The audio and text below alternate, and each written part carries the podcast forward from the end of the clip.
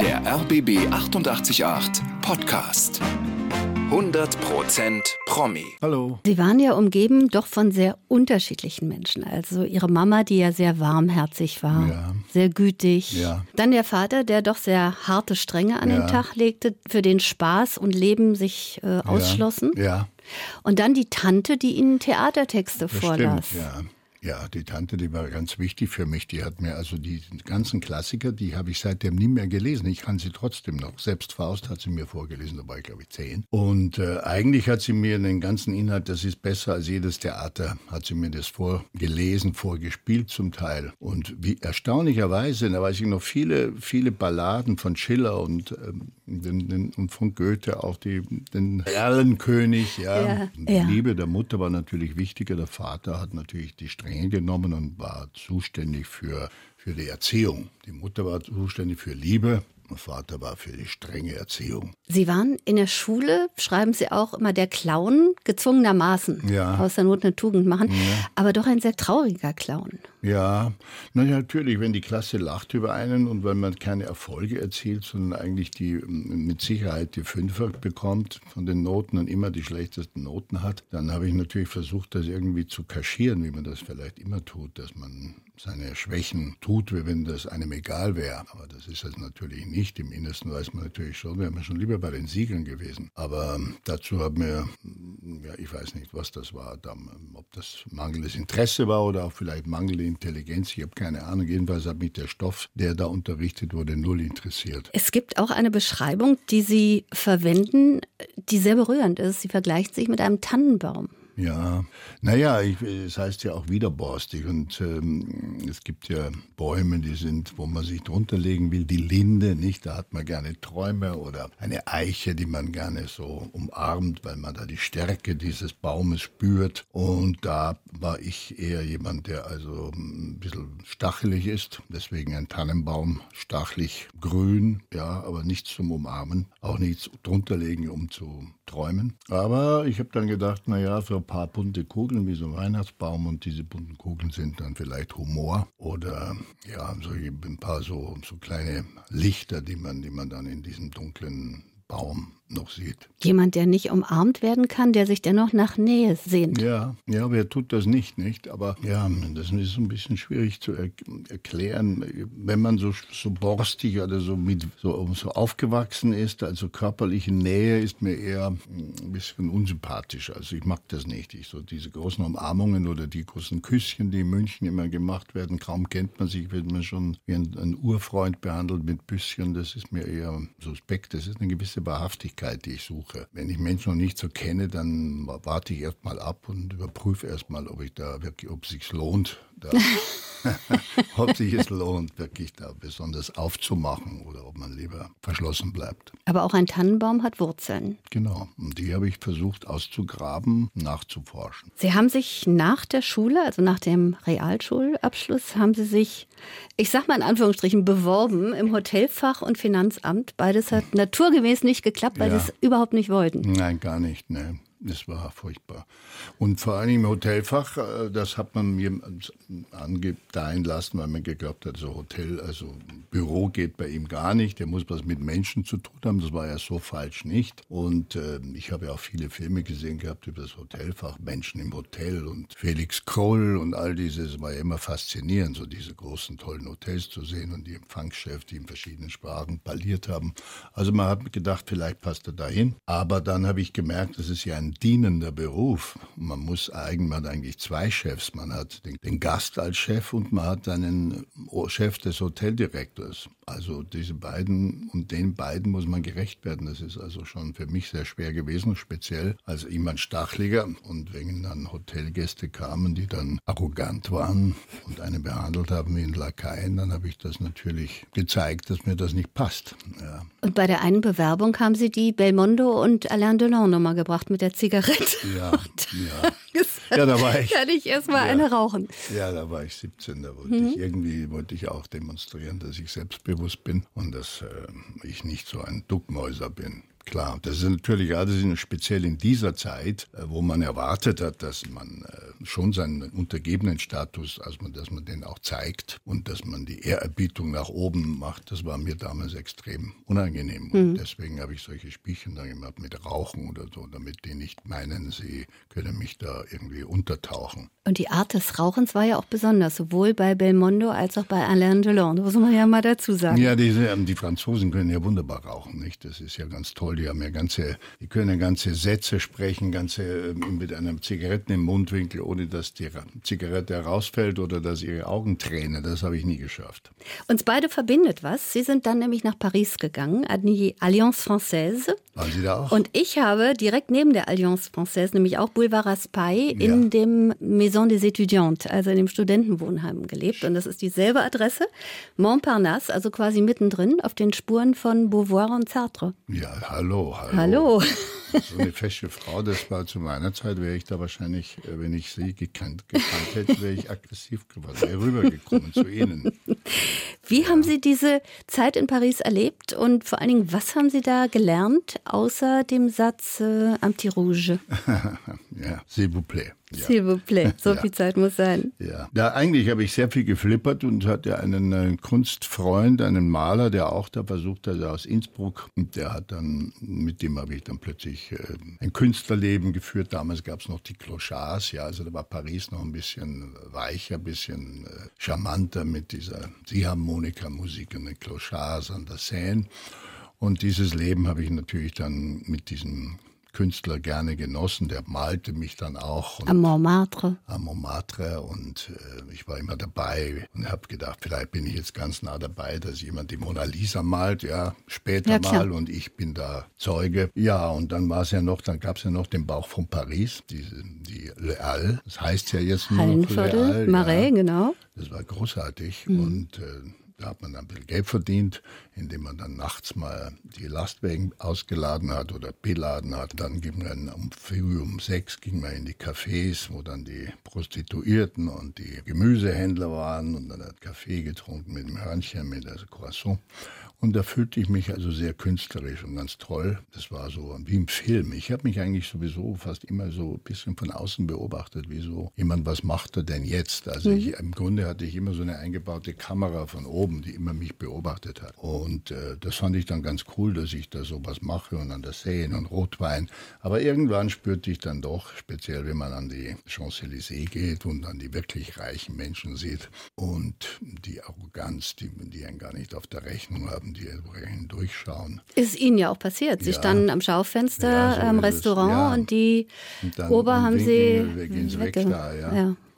Und das ist dann schon schmerzhaft und irgendwann erkennt man muss man ja auch erkennen, da war ich glaube ich schon 21, muss man erkennen, dass das so nicht weitergeht, dass das keine Zukunft hat. Und äh, dann wird man natürlich schon, wenn man weiß, wie unendlich weit diese reichen Welt, diese Schicht, von, zu der man eigentlich äh, hingehören will, wie weit die weg ist, dann ist das sehr schmerzhaft. Ich war komplett ratlos, ich wusste nicht, was ich werden wollte. Wenn ich eine Hoffnung gehabt hätte, einmal, ja, du wirst mal Schauspieler, dann hätte ich mich wohler gefühlt gefühlt. Aber ich habe mich eigentlich sehr, sehr, sehr deprimiert gefühlt und allein in dieser großen Stadt dann später. Ja. Und dann ging es erstmal noch weiter weg, nämlich nach Kanada. Ja, da habe ich dann versucht, ähm, einen, einen weiten, äh, dem Einfluss der Eltern, der Freunde, des ganzen, ähm, dieses ganzen Kleinstadtklüngels zu entkommen und zu sagen, ich muss mich selber finden. Ich kann nicht immer von den Onkels und Tanten und Freunden und Lehrern und Vater und Mutter ähm, kann ich mich nicht immer beeinflussen lassen. Ich muss allein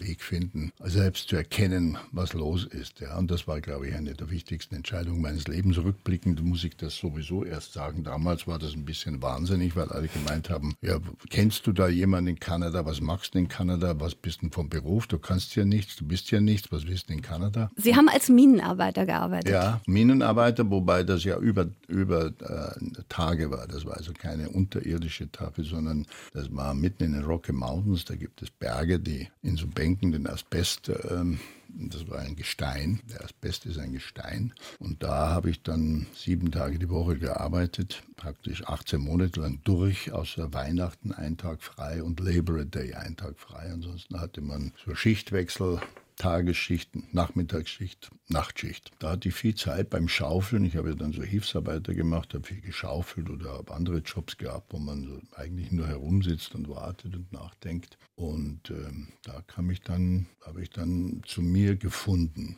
zu mir ganz, weil niemand Einfluss auf mich genommen hat, nicht jemand gesprochen hat, auch nicht, ich musste auch nicht, ich musste auch nicht toll sein, da gab es auch keine Mädchen, ja, denen man imponieren wollte, wo man schon wieder ein Gockel spielen musste, das war alles weg. Keiner hatte Ansprüche an einen? Keiner. Man ging, man ging zu seiner Arbeit nach, mehr hatte man nicht zu tun, ansonsten das Zimmer wurde gesäubert, die Wäsche hat man zum Chinesen gebracht, Kantine hatte 24 Stunden rund um die Uhr auf, man konnte essen, was man wollte und am Abend ging man in so eine Community Center, da gab es dann mal ein Kino oder mal ein Billard gespielt. Also äh, ein ganz simples Leben und mit viel Raum zum Nachdenken und dabei Geld zu verdienen. Das war natürlich wichtig. Ich habe gedacht, solange ich nicht weiß, was ich will, verdiene ich wenigstens Geld, statt dass ich es ausgebe. Und da blieb ich dann, habe immer in mich hineingehorcht, ob ich jetzt schon wusste, was, was denn mit mir dann sein wird. Und irgendwann, waren, wir waren immer so Tische mit Österreichern, also mit der deutschen Muttersprache. Und da war ein Österreicher und der eine ging dann nach Hollywood und hat gesagt, er wird Schauspieler. Und der war nun nicht so toll,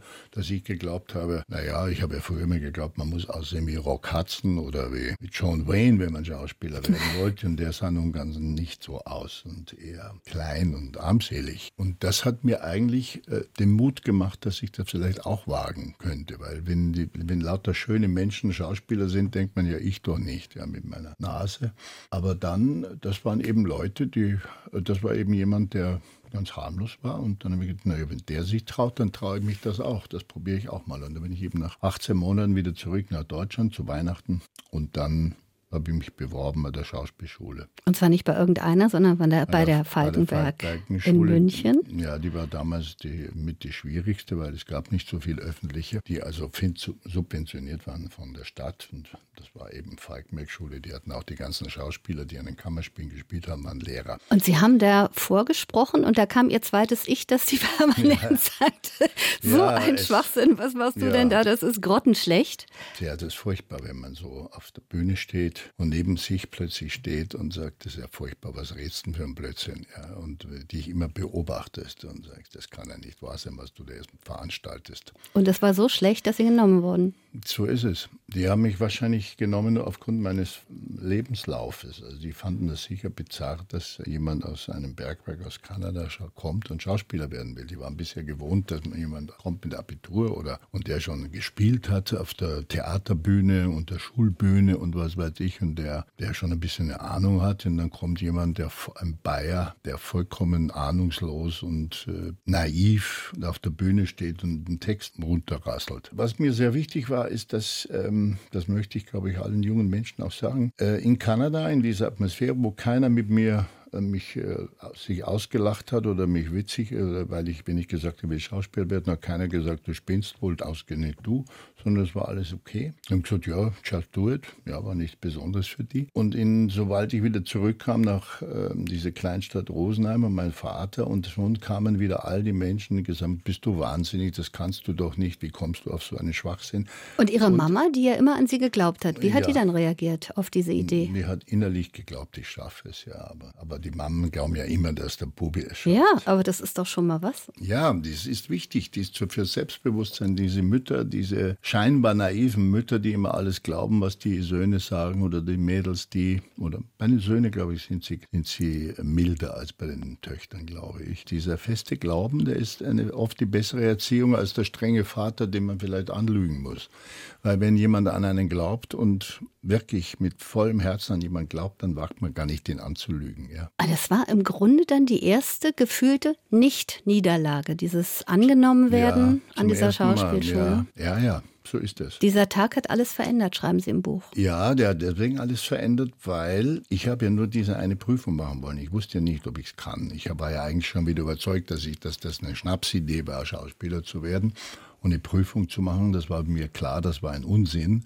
Aber ich habe es halt gemacht, weil ich konnte nicht mehr zurück. Gehofft hätte ich natürlich, dass vielleicht die sagen, nein, das ist zu spät oder sie haben jetzt kein Abitur, sie können nicht. Aber das war alles war vorgelegt. Ich hatte keinen Grund, irgendeine Ausrede zu finden. Also ich musste das machen. War aber nicht sicher, war klar, dass das nicht packt. Aber dieser eine Tag, ich hätte also keine andere, ich wollte nicht mehr Schauspieler sagen, in eine andere Schule gehen, eine noch andere Schule. Ich wollte es nicht weiter probieren. Das war für mich nur eine Entscheidung, ein, ein Gottesurteil, ja oder nein. Und ich bin eigentlich weggegangen mit dem Wissen, nein. Und war eigentlich wieder bereit, nach Amerika oder Kanada zurückzugehen. Also ich wäre nicht mehr in Deutschland geblieben. Ich hatte ja gemerkt, das wäre es eigentlich. Das wäre mein Beruf. Das wollte ich sein. Das wollte ich eigentlich. Plötzlich brach das auf. Das wollte ich eigentlich immer sein. Ich habe das nur nie gewusst oder es wurde verdrängt oder verschüttet. Aber das wollte ich immer sein. Und ich, es hat, war, wäre nicht leicht gewesen, also zu verlieren. Ich hätte es halt akzeptiert, weil ich, weil ich nicht davon ausging, dass ich, dass ich das Talent hatte. Dann wurde ein bisschen später Peter Stein auf Sie aufmerksam und da mussten Sie wieder vorsprechen und Sie selbst fanden sich großartig. Ja. Er selbst eher nicht. Ja.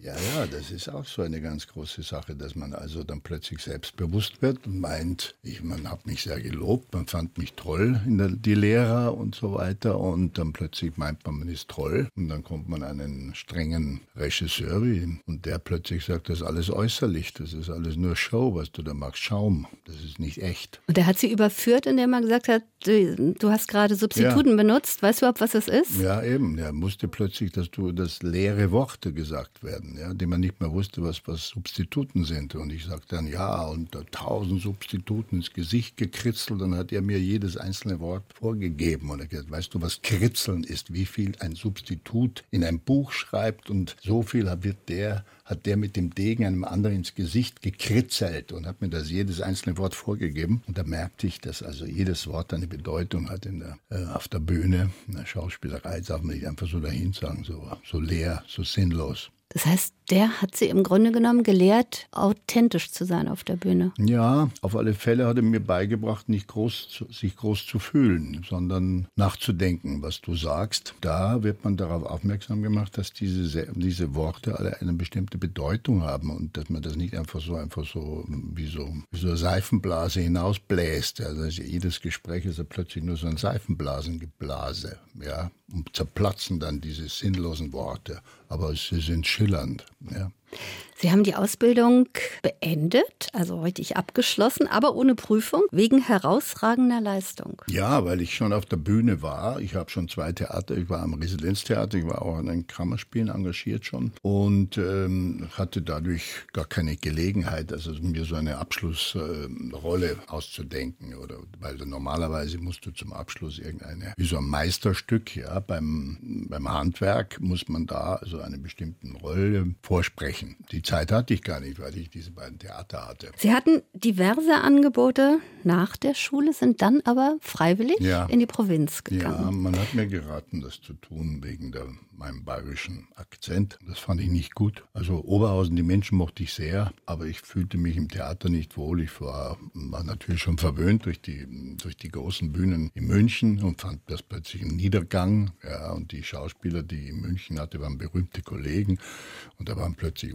Unbekannte. Das mochte, war ich arrogant. Es war mein Fehler, nicht deren Fehler, sondern mein Fehler. Und viel später haben Sie begriffen, warum das so sein musste, weil Sie so nämlich die es. Frau Ihres Lebens genau. getroffen haben. Also auch sowohl meine Frau, die Claudia, als auch ich sind eigentlich nur ein Jahr nach Oberhausen gekommen, eigentlich nur um uns zu finden. Und dann sind wir wieder weg von Oberhausen. Im Grunde war das eigentlich der einzige Sinn von meinem Schicksal, dahin zu kommen. Nicht künstlerisch weiter, gar nichts, hat nichts gebracht. Aber meine Frau ich kennengelernt. Glauben Sie an Zufälle? Manchmal denke ich, es ist schon eine gewisse Führung da im Leben. Irgendwo, das hatte ich auch immer schon als junger Bub geglaubt. Ich habe immer ein bisschen bisschen so an so eine Art Schutzengel geglaubt, der sagt, der führt mich schon, der wird mich schon da irgendwo hinführen, wo ich hingehöre. Sie sprechen ja auch in Ihrem Buch von dem berühmten roten Faden, der sich durch ja. das ganze Leben zieht, wo man im Nachhinein ja. begreift, warum ja. das alles so sein so musste. Ja, ja, so ist es und äh, ich habe eigentlich an mein Leben, das war das Einzige, was mich eigentlich gerettet hat in meinen Depressionen häufig, dass ich irgendwie geahnt habe, irgendwas wird passieren. Irgendwas wird auf mich zukommen. Ich wusste nicht was, aber so wieder, das war es noch nicht. So nach dem Motto. Man muss es einfach nur zulassen. Ja, und widerborstig sein. Also ich bin ja, ich, es war nicht so, dass ich ähm, diese ganzen Misserfolge, die, ich hatte, da diese Hymne des Scheiterns, das war ja nicht unbedingt gewollt, ne? sondern es war vielleicht aus dem Unterbewusstsein. Ich wollte schon, auch beim Militär, wo man mich immer eingesperrt hat, äh, wollte ich nicht äh, von vornherein schlecht sein. Ich wollte das nicht, ich habe keine Autoritäten bekämpft im Sinne der 68er, ja, sondern das war ein individuelles Unwohlsein. Naturgegeben. So ist es. Sie beschreiben sich ja selber als störrischer Charakter, wie auch einen schönen Ausdruck, Egomane und Sie werden schnell wütend. Ja, cholerisch ein bisschen, ja. Wie äußert sich denn das alles? Egomane zum Beispiel? Naja, Egomane sind fast alle Schauspieler, ja. Also es dreht sich halt sehr viel um sich selbst, ja. Man überprüft eigentlich das Leben immer mit innerhalb, mit sich, mit sich, ja, würde ich und so. Also dieser Wort Ich ist schon ein sehr starkes äh, Argument bei einem Schauspieler. Hat sich das ein ja. bisschen gelegt? Ja, ich hoffe, also es legt sich zuallererst mal, wenn man Kinder bekommt, dann ist es schon mal das Interesse nicht nur an sich. Ja? Das ist schon mal also etwas wenigstens schon verbreitet. Aber es ist schon so, dass man also sehr stark auf sein Leben fixiert ist und schon das Wort Ich schon sehr gerne hat. Sie sehen das ja auch hier. Ich rede ja immer von mir. Aber es geht ja und, heute auch um Sie. Ja, eben, aber im Beruf ist es häufig so. Mhm. Und äh, ähm, ja, jähzornig, äh, nee, jähzornig, aber cholerisch kann ich schon werden.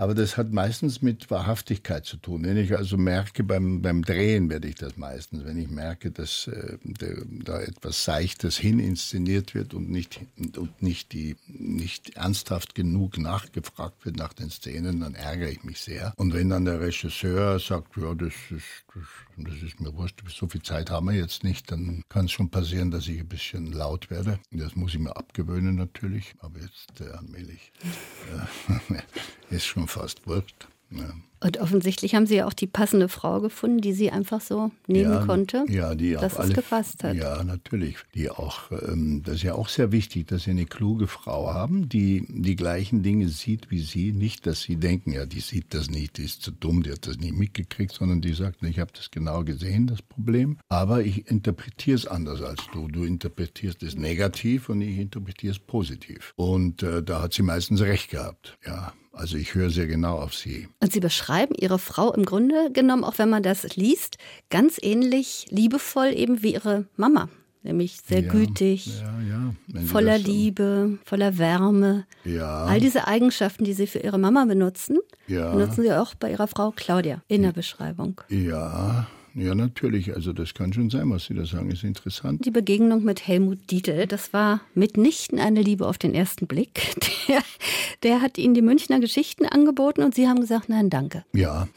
Dazu muss das man muss man sich äh, erst mal vorstellen. Ja. Das muss man sich mal so auf der Zunge zergehen lassen. Dazu muss man hm. natürlich wissen, wie die Zeit war. Das war ein Vorabendprogramm und Vorabend war zu der Zeit nichts Besonderes. Ab 8 Uhr begann das ernsthafte Programm mit den Nachrichten und dann kam das ernsthafte Theater.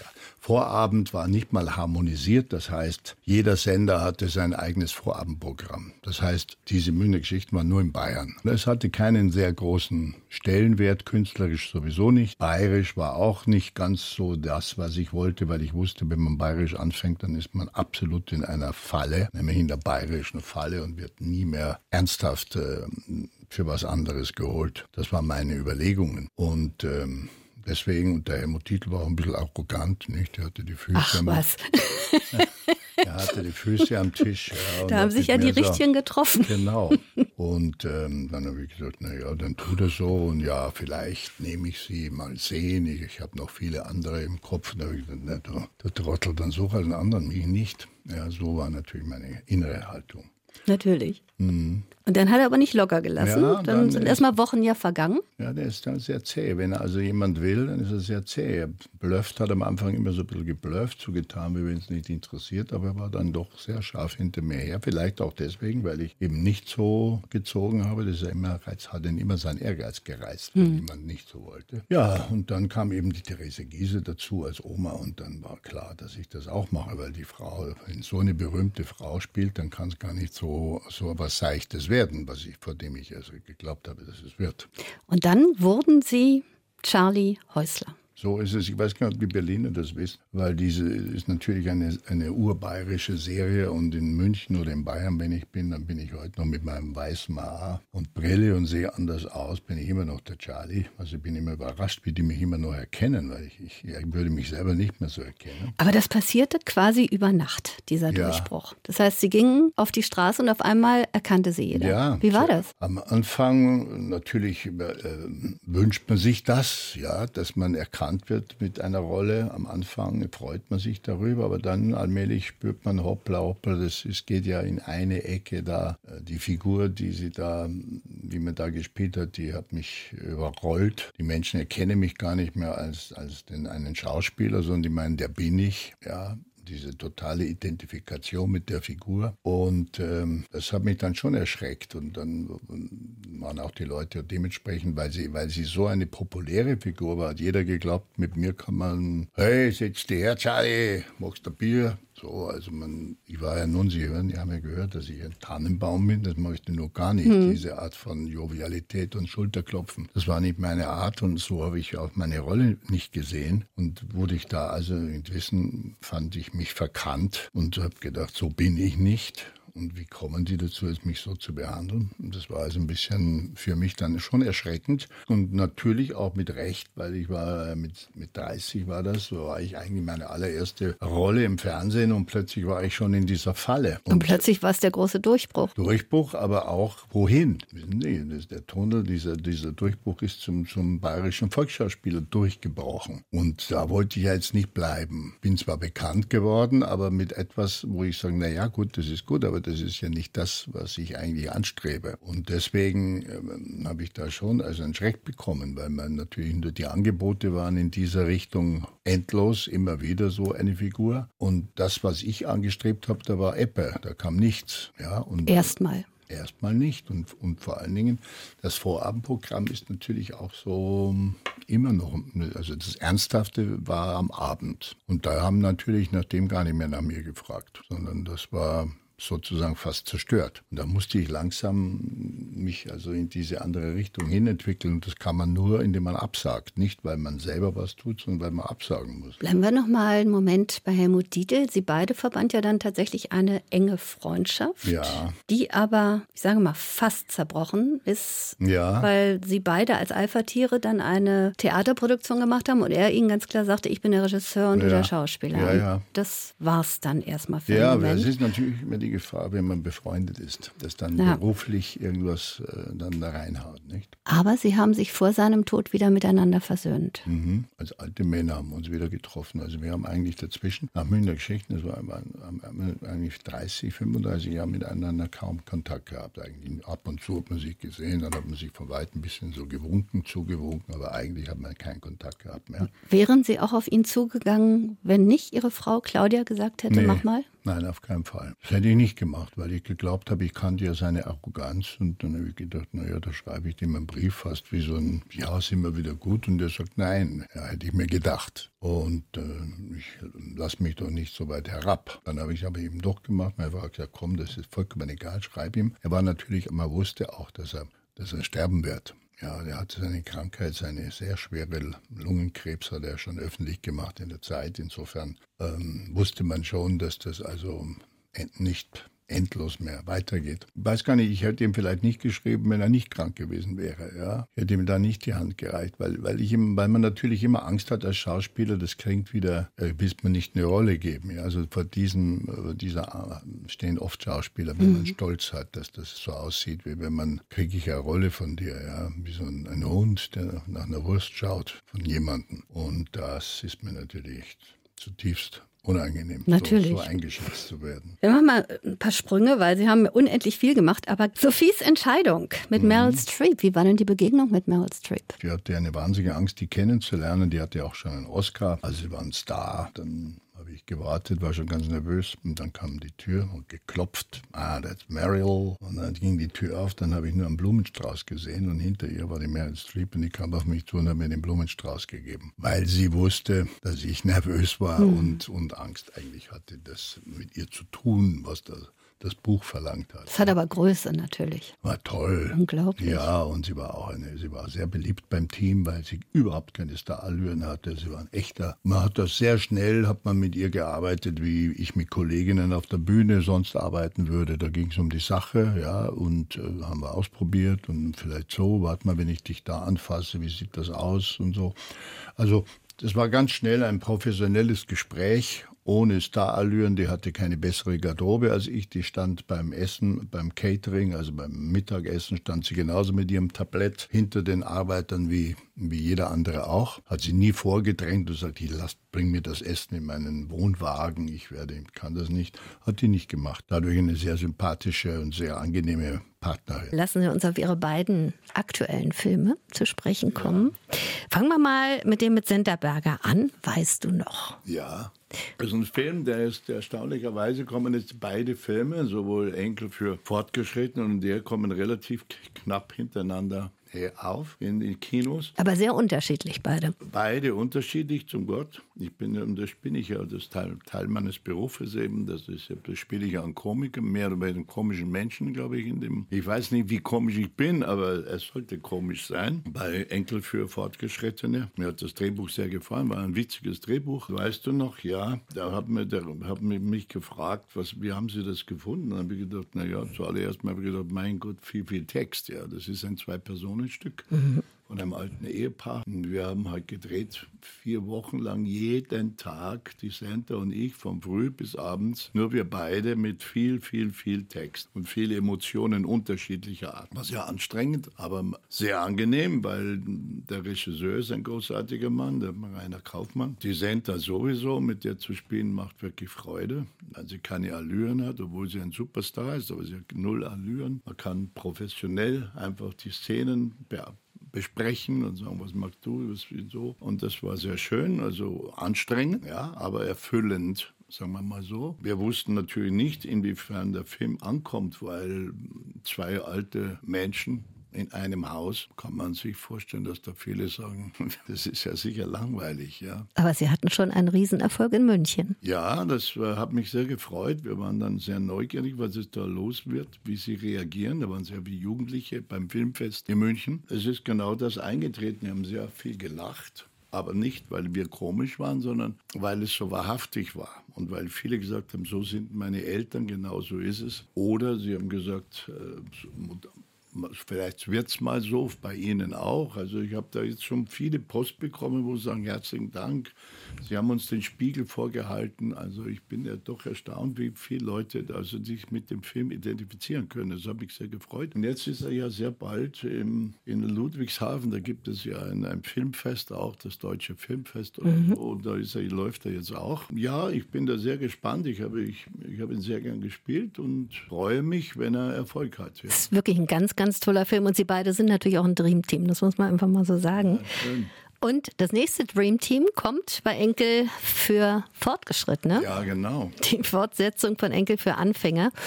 Und äh, das ist ja einfach auch ein Film, wenn man den ersten schon geliebt hat, dann liebt man den zweiten auch. Es ist einfach die Wortspiele, die so sensationell toll ja, sind. Ja, also ich bin ja da so einen merkwürdigen Strohwitwer. Die Frau war, war ein halbes Jahr weg und da hat sich dann ein Kuckucksnest, eine Kuckucksfrau hineingeschmuggelt und ihr weiß gar nicht, was los ist, aber plötzlich ist die die Hausfrau. Ja. Und wie dann meine Frau zurückkommt aus Neuseeland. Maren Kräumann. Ja, sitzt die plötzlich, äh, die, die andere, von Imogen Kim, eine Imogen Kocke, und sitzt da plötzlich in, in der Wohnung und, und, verteidigt die Wohnung. Ja, und er ist ein ganz naiver, er weiß gar nicht, was, ihm, was da geschieht. Er hat das gar nicht so richtig bemerkt. Und dann hat er natürlich Schwierigkeiten, weil die Marin Kräumann als meine Ehefrau versucht, ihr Nest zurückzuerobern. Ja, das ist zum Teil sehr komisch geschrieben und das habe ich gern gespielt. Charlies Leitspruch, wer sich nichts traut, wird nichts im Leben. Ist das auch Ihr Motto? Ja, auf alle Fälle. Und das ist ja nicht nur das Motto vom Charlie, sondern ich habe ja auch da vorausgesetzt dieses, ähm, diesen Goethe-Spruch, der da heißt, gut verloren, etwas verloren, musst rasch dich besinnen und Neues gewinnen. Ehre verloren, viel verloren, musst Ruhm gewinnen, da werden die Leute sich anders besinnen. Mut verloren, alles verloren. Da wäre es besser nicht geboren. Das ist von Goethe und der hat recht. Sind Sie mittlerweile etwas weniger widerborstig geworden und bei sich selber angekommen? Ja, glaube ich ja. Also bei, ich bin immer noch wahrhaftig ein Süchtiger auf Wahrhaftigkeit. Und wenn ich äh, spüre, dass das nicht ist, dann bin ich genauso knarzig wie immer. Aber ich habe schon erkannt, dass viele Kräche sinnlos waren, dass ich die aus Eitelkeit oder aus Rechthaberei hatte und ähm, mir dann Feinde gemacht habe, die dann zu Kräche bleiben ja dann. Das ist ja in unserem Gewerbe dann so, das bleibt hängen. Und wann immer man sich sieht, ist dieser Krach zwischen uns, ja. Und ähm, das ist es nicht wert oft gewesen, sich das, deswegen bestimmten Dinge dermaßen aufzuregen. Das habe ich inzwischen begriffen. Also ich werde da, also ohne dass ich jetzt glaube ich äh, zu Kreuz zu kriechen, einfach aufgrund von vernünftiger Haltung, auch nicht altersmilde, auch nicht, bin ich nicht, aber weise, altersweise vielleicht. Günter Maria Halmer, danke, dass Sie da waren. Toll haben Sie das gemacht, super, ich freue mich. Bleiben Sie schön gesund. Danke, ja, versuche ich. Ganz herzlichen Dank für das nette Gespräch.